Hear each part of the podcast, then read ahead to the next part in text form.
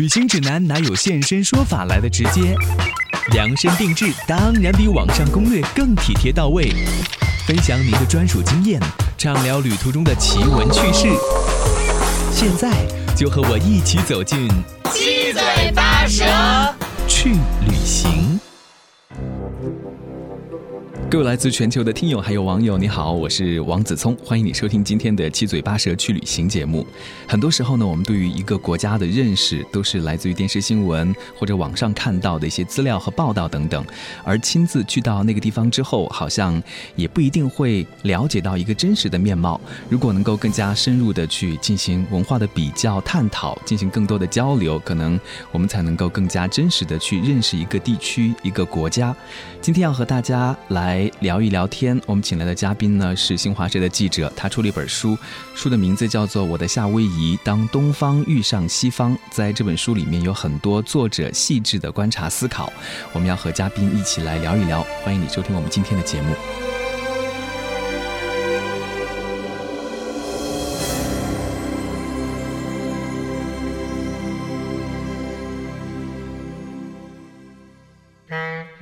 迎白宇来到我们节目当中，你好，大家好，子聪你好啊！今天看了这本书，真的，我觉得这一本书跟一般的旅游书籍是很不一样的，因为里面有很多你自己对于文化的一些思考、一些比较。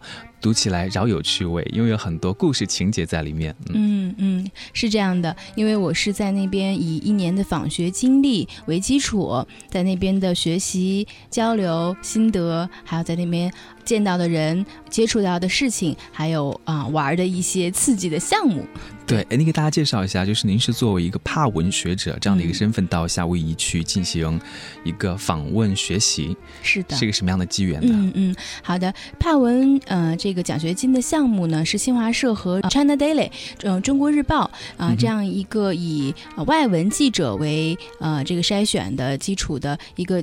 大概现在已经三十七年了的这样一个中美传媒界的交流项目，那我也是非常有幸的呢，是在一五年这一届啊，作为新华社唯一的一个帕文呃学者，去到夏威夷，在美国国会下属的东西方中心和夏威夷大学进行访学交流。好棒！你不仅英文很好，而且韩语应该也很好吧？因为你之前是在 朝鲜待过几年时间。对对对，我是作为新华社记者啊，派驻到朝鲜平壤去做这个驻外记者。当年是就是金正恩刚执政开始一二年到一四年的时候啊，两年半的时间，经历了金正恩上台之后的一些变化，然后也写了两本关于朝鲜的书啊。那这一次去了夏威夷，当然就要写一本跟夏威夷有关的书籍了哈。啊，是。哎，你去到夏威夷之后，你觉得这是一个什么样的地方？我在你的书里面看到你用了一个词语，就是像沙拉一样哈。嗯嗯，夏威夷它很文化的多元，体现的方方面面。它从这个地理位置，它实际上是在太平洋的中间的一这个岛国。那它正好是中美，我们说嘛，太平洋那么广阔，在中美之间。那地理上呢，它是属于与美国本。土相距甚远，那文化上它实际上有非常多的亚裔，呃，我们看到那边的这个日本人很多，还有包括菲律宾啊，这个中国人，当年像这个国父孙中山当年兴中会的时候，就是在檀香山嘛募集的这个钱建成的兴中会，所以其实夏威夷也有很多的这个历史文化，你像这个大家都知道的日本这个七夕珍珠港珍珠港事件，是这是二战的一个巨大的转折点导致美国这个参战，它是有非常丰富的历史文化以及这种多元。这种交融的，我也是个人非常嗯对这个东西方文化哈，还有这种多元化非常的感兴趣。我觉得嗯夏威夷我整体的感受就是说嗯如果人类能够以这个夏威夷的这种和谐相处的方式的话，那大家就没有战争，没有纷争，呃都可以和谐的相处，因为他每个人都是与别人不一样的，他都是少数，呃每个人他的身份可能都是无 这个好。好多无数的的混血混出来的。他这个因为历史的这个文化的原因吧，你你的爸爸妈妈可能就是有来自啊这个有白人有黑人啊也有这个亚裔的，然后有当地土著的波利尼西亚人，所以非常的多元。所以每一个人他的这个背景，你要问他的爸妈、他的爷爷奶奶，这个都不一样。所以没有一个所谓的多数。那每个人都是少数的时候呢，那每个人其实对对方都相对的保持一定的这种尊敬啊啊，这个为对这个不同于自己的保持呃这种好奇啊。所以，我个人非常喜欢这样的一种多元文化。对，我觉得我们之前对于夏威夷的了解，觉得说是一个度假胜地啊，大家去冲浪、享受假期，但是对它的历史不是特别了解。其实你也可以给大家简单的介绍一下，它有一个什么样的过往。对对，呃，如如果具体年代，因为我现在没有说给大家可能具体到哪一年哈，但如果梳理一下的话呢，就是说最早的时候，像这种太平洋岛国，它是有这个分波利尼西亚 （Polynesia），然后密克罗尼西亚 （Micronesia），然后这个美拉尼西亚 （Melanesia）。这三大块的这个太平洋这个岛的，相当于是。这种岛屿群来集合起来的这种太平洋的岛国，那像夏威夷呢，它就属于波利尼西亚的这个岛群。最早的时候有这种各种说法，说是他们啊，最早的时候有一种这个这个考古这个鉴定哈，说他们是从中国台湾从台湾那边过来的，就划着小木舟，看着天象，然后就能够在茫茫的这种太平洋这么大的这个海洋上洋流找到这样的岛，最后后来这个居住下来，这是最早。原住民，那后来呢？就是在这个大，就是日本这个大殖民时期吧。这个英国首先有这个库克船长，是他们来到夏威夷，然后再后来呢，就是因为他这个非常中间的这个地理位置，其实美国也看好它，日本也看好它。这个位置对于美国能够在亚洲这个布局，包括现在我们来看。珍珠港都是美军的这个亚太的这个驻军的这个基地嘛，所以它是能够辐射整个亚洲的。那么，呃，我们看到说这样一个情况下，在当年这是美西战争又打了。美西战争实际上，美国、西班牙，包括菲律宾，就是以及当地的这个啊夏威夷王国，所以。美国表面上是支持夏威夷王国独立，而实际上呢，它是相当于趁机兼并了这个夏威夷王国。那么从此之后，直到现在为止，就近些年哈，九十年代以来。这个当地的夏威夷王国，他们的这些人还想要搞自己的这个独立运动，就现在还有这样的一种声音，对，但是相相对弱一些，因为毕竟就是，所以我在这个书中嘛也提到了，说美国的这个标准啊都是双重标准，他对自己国家的我不可以独立，但是你说他说到我国的问题、中国的问题呢，这个时候你想西藏问题，所以说嘛，这个美国永远都是双重标准，自己国家的事情你不可以独立，你就是我们的一部分。但是人家认为我们是完全不同于你们本土的这个地理位置上也不相连的，这是你们侵占的嘛？所以挺有意思的。当地你深入到其中之后，你才会发现，哦，你接触到的一些，比如说原住民波利尼西亚人，他们我并不想成为美国。嗯哼，嗯。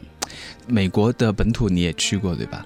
我想就是了解，就是你看来的话，夏威夷这个地方跟我们一般知道的那个美国来讲的话，它有些什么样你觉得特别不同的地方？OK，呃，其实美国我们也知道，美国是一个多元的，对，对，它有黑人有白人，然后虽然白人黑人之间有一些种族上的矛盾，但是整体来讲，大家觉得美国已经很多元了。但夏威夷的这个多元，我我认为。它有更多的这种亚洲的这种元素在其中，因为地理上位置上讲，其实它很多亚洲的移民。那么文化上，比如说我在书中也写到，他们非常的对植物这种嗯野生的植物有一种觉得应该像敬神一样的去。尊敬这些植物，就他们跟大自然其实那个关系是很对亲密的，而不像西方的这种认为人是高于这些生物的，嗯，对吧？我们这种传统东方的话，比如说，哎，我就说你像茉莉花，这个莫要踩它这种，对吧？中中国的这个歌词里面就有这样的一句话，但是夏同样呢，夏威夷也是，他会认为说你哪怕去。拿了火山的一块石头，拿了这个去采摘了花儿，其实都是对当地是不是破坏？它不是环保的概念，它是就认为这是生命是有灵的。对对对，对，所以。它也有当地的这种传这个当地的神话，比如说像火山这个嗯女神佩拉，那你不能够去拿她的火山石头的原因也在于女神会发怒的，她会给你降以厄运的。嗯哼，嗯。所以当地其实是有很多这种信仰的。像我们去了解一个地方，我觉得刚刚到这个地方去的时候，你所看到的，跟你在那边待了一年的时间之后所看到的肯定是不一样的。嗯，像我们比如说去洛杉矶的一些朋友，最开始觉得这个地方好美丽啊，城市规划的也很整洁。但是如果你是自由行的话，慢慢的你就会发现这个城市其实。有很多的流浪者，那有的人呢也是感觉有点神志不清的那种，在路上你看到哈，或者会让你有些害怕。其实，在夏威夷也是，虽然这是一个世界闻名的一个旅游胜地，大家都去享受假期的快乐，但是你在那边久了之后，这书里面就记录到了很多这种真实的你观察到的夏威夷，包括这个流浪汉的问题。是的，是的，嗯，的确是这样。嗯，我对洛杉矶也有这种感觉，对美国很多城市都有这种感觉，就我不是非常的安全的感觉。之前我。我们不是说了吗？中国是真的是最安全的。真的，美国人过来，他们也会这么觉得。对呀，对。但是因为他们那些流浪者，有的时候你会觉得他可能就是之前受过这种精神上的，嗯，病痛吧。他可能，嗯，再加上我这个书里面有提到，他有的时候医疗非常的贵。美国这个因医疗致贫的人。这个比例相当的高，所以这个时候我们可以专门来聊一聊，这很有意思。对对，你看不起病，然后你看完病之后，你你一夜赤贫，然后你就只有流浪这个街头，而且夏威夷它这个房租又非常的贵，它是仅次于曼哈顿，对，非常贵的。我看到有个例子，就是说大概一个月的话需要一千八百美元。对，你想，就是甚至有人说我有工作，但是我付不起房租，这种情况也有，我要打两份工，所以这个也是他这个。因为本身它岛国，它所有的这些吃的东西哈，都是外来这个运输来的。它本地其实是很好的一个可以种植 coconut 以及这个 pineapple 的地方的种植园，但是当地也不怎么种。然后当地海鲜也挺贵的，就是说，嗯，当地的这个我印象最深的就是说，从我刚到以及住了几个月之后，一段长时时间之后呢，我的一个更深刻的。呃，感官和思考，就是说，他这个呃，夏威夷的流浪汉为什么这么多？对，我们就会想，那如果这是一个旅游胜地，为什么不把他们管理起来？没错，对，因为这样，难道你就像以我们的思维来讲？你不怕影响你的市容市貌吗？不怕影响你的这个旅游城市的这种形象吗？但实际上呢，嗯，它又有这个很多层的解释了。我就不断的在追问。作为记者嘛，你有很多这种很强的好奇心，然后你一想到去有正确的一个接触到问题的，呃，这种你去找相对的人，然后你去去去查书，呃，我通过种种的这种这个了解之后呢，发现它是很很多层次的。首先，当地。并不是说就流浪汉多，他有很多流浪汉是从美国本土买了一张单程机票，来到夏威夷，我就在这儿赖着不走了。他为什么那么稀罕夏威夷这个地方啊？因为反正有那个笑话嘛，反正富人跟穷人看到的都是一样的海景啊，而且有很多的游客可能对他们的施舍和帮助也会比较多哈。对对，就是可能反正他们也不会饿到，呃，这种。全年都四季，这个四季都非常的温暖嘛，也不会被冻到，所以你是不会被冻死的。这种导致了本土有人就啊，干脆来夏威夷这个度过余生吧，这是一种情况，这种心态。还有呢，很多的其实他们的流浪汉，我们觉得啊，流浪汉可能吃不饱穿不暖啊，但流浪汉非常胖。肚子很大，为什么？为这也是原因啊。后来我就了解到说，哦，原来当地的这种特色的，呃，午餐肉啊，我们之前有，就是说曾经，我觉得大概十几年前吧，午餐肉还算是一道菜。Spam，夏威夷 Spam 是最便宜的，多少钱？一盒 Spam 午餐肉一刀，比蔬菜便宜的多。蔬菜是买不起的，而这个午餐肉呢，它又是高含这个这个含。盐量非常的高，所以它非常的不健康，就是导致你三高。你吃午餐肉吃多了，因为那个便宜，然后你喝矿泉水，其实你是吃不起蔬菜跟水果的，所以营养非常的不平衡。然后这些人其实很胖，他就是不健康的这种胖。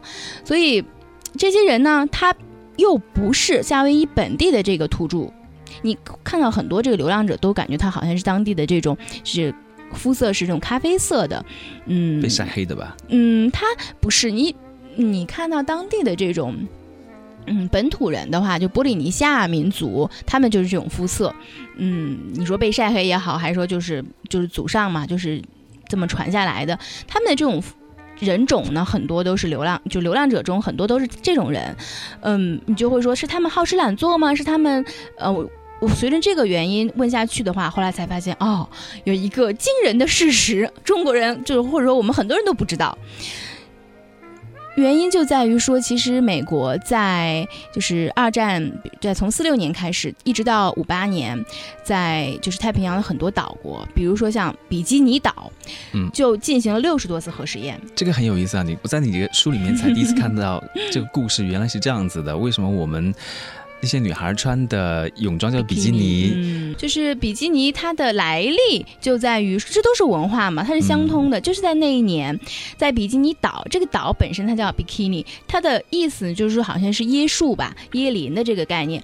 美国在当地。进行了合适，然后同时呢，法国的设计师啊设计了这样一款非常暴露，让大家都很难以接受，像核爆一样震惊的比基尼这种泳装，所以他就叫了比基尼。但是呢，大家现在都知道比基尼的这种泳装，而不知道当年美国在比基尼岛进行了场核试，而导致了当地的很多。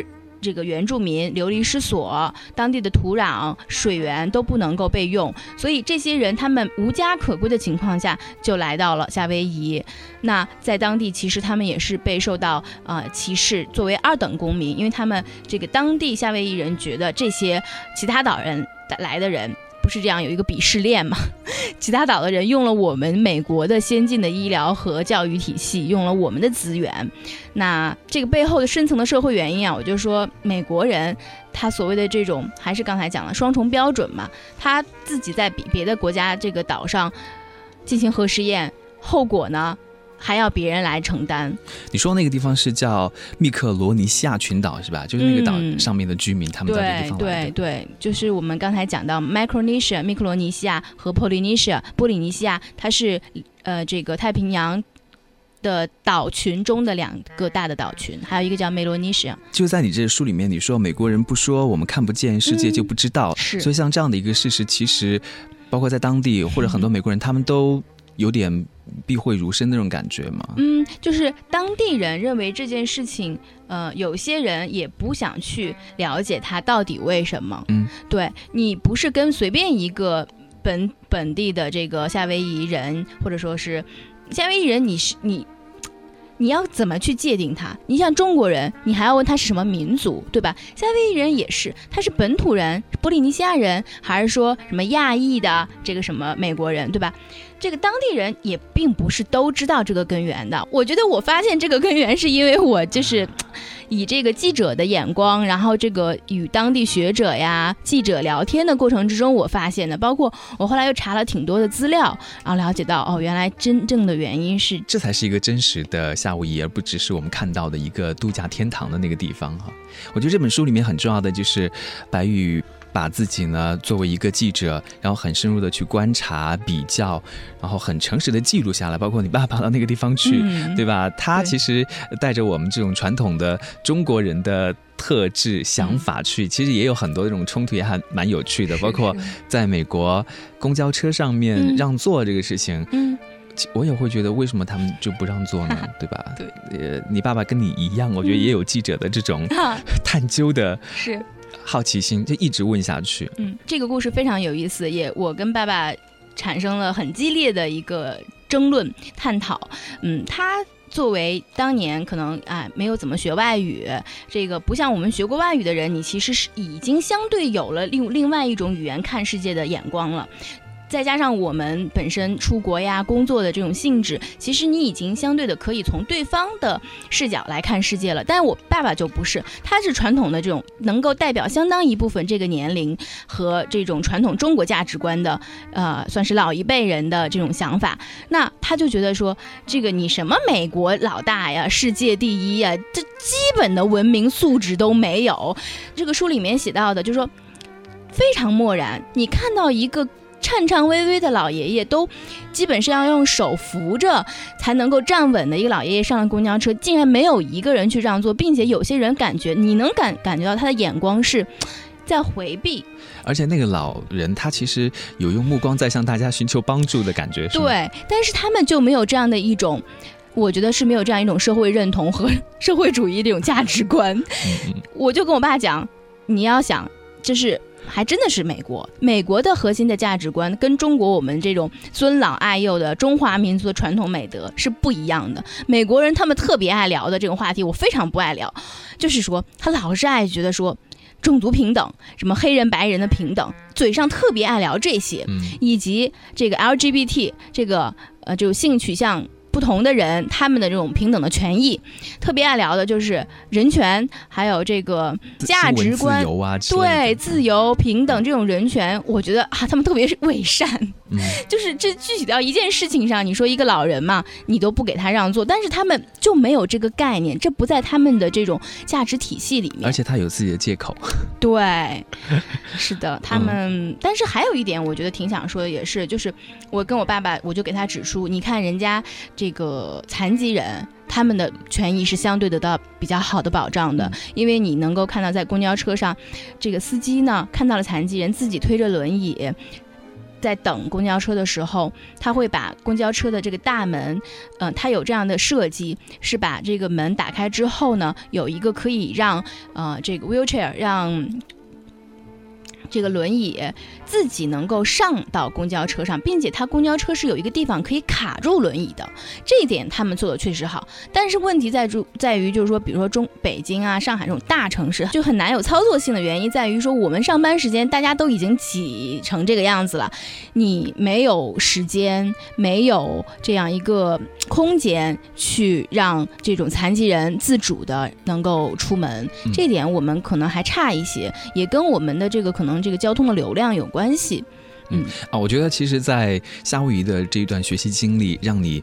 更深入的去看美国，或者看清美国，也会回头来看清我们自己，我们的优势在哪里，或者我们的劣势在哪里，对不对？是的，是的，嗯，我觉得这就是我们走出去，啊，做跨文化交流很重要的意义所在吧。有时候我们真的会觉得，从别人那边听到的，比如说美国，啊，美国好好，然后美国的制度多么的优越，人民的福利多么的好，等等啊。你在这个书里面一开始，你就是以你在美国经历的看病这个事件来。开场的这个其实读下来是很有意思的，你会觉得 怎么是这样呢？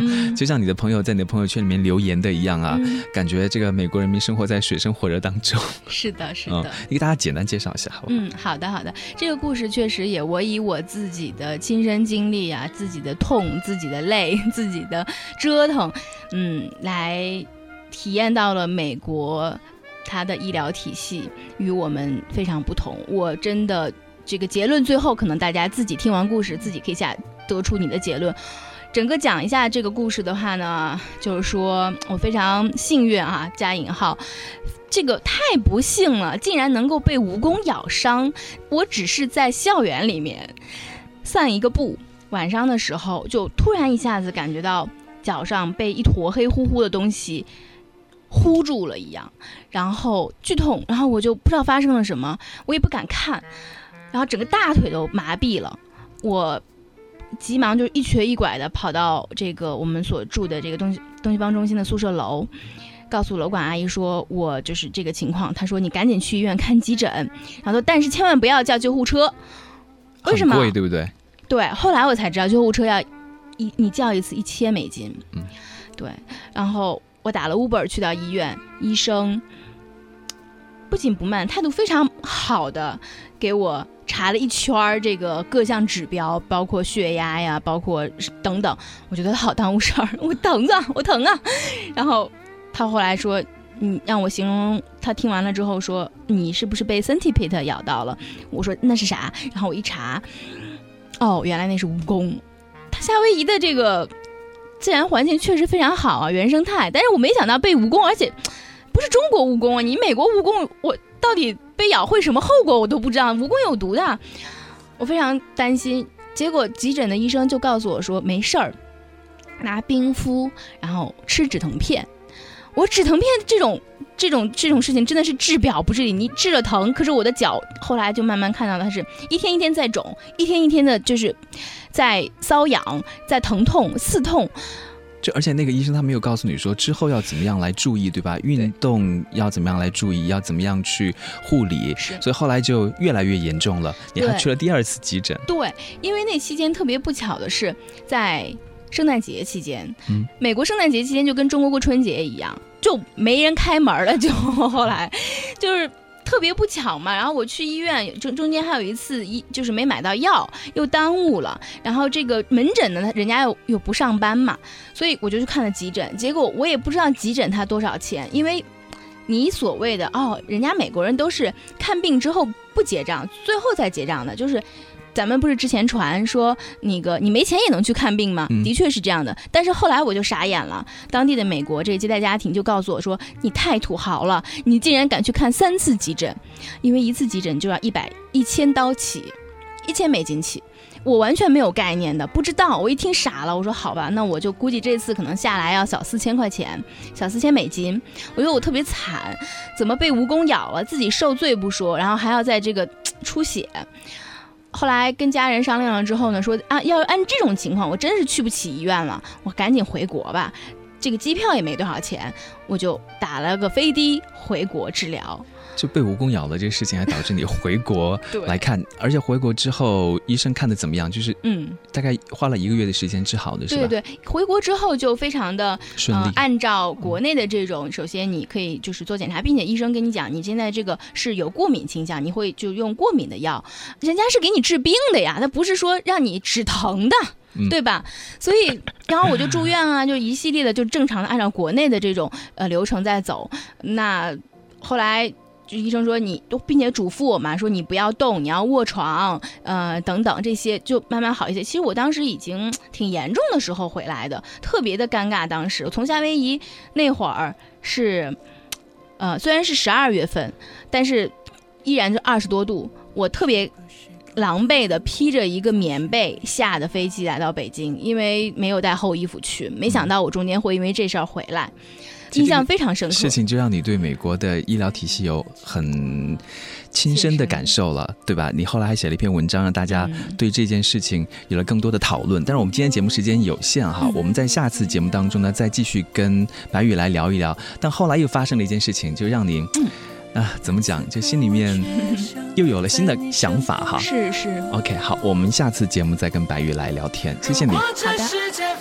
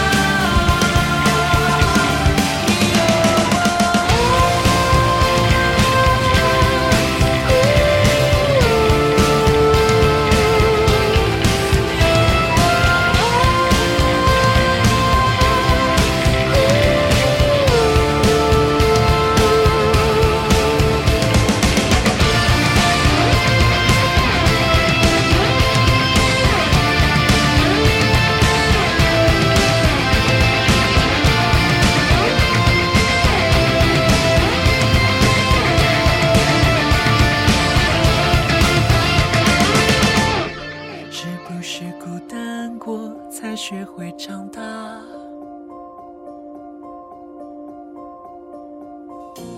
是不是分开过才懂得牵挂？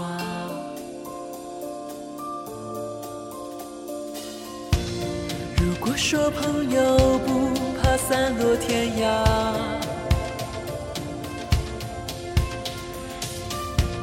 但此刻我却想在你身旁。这世界复杂。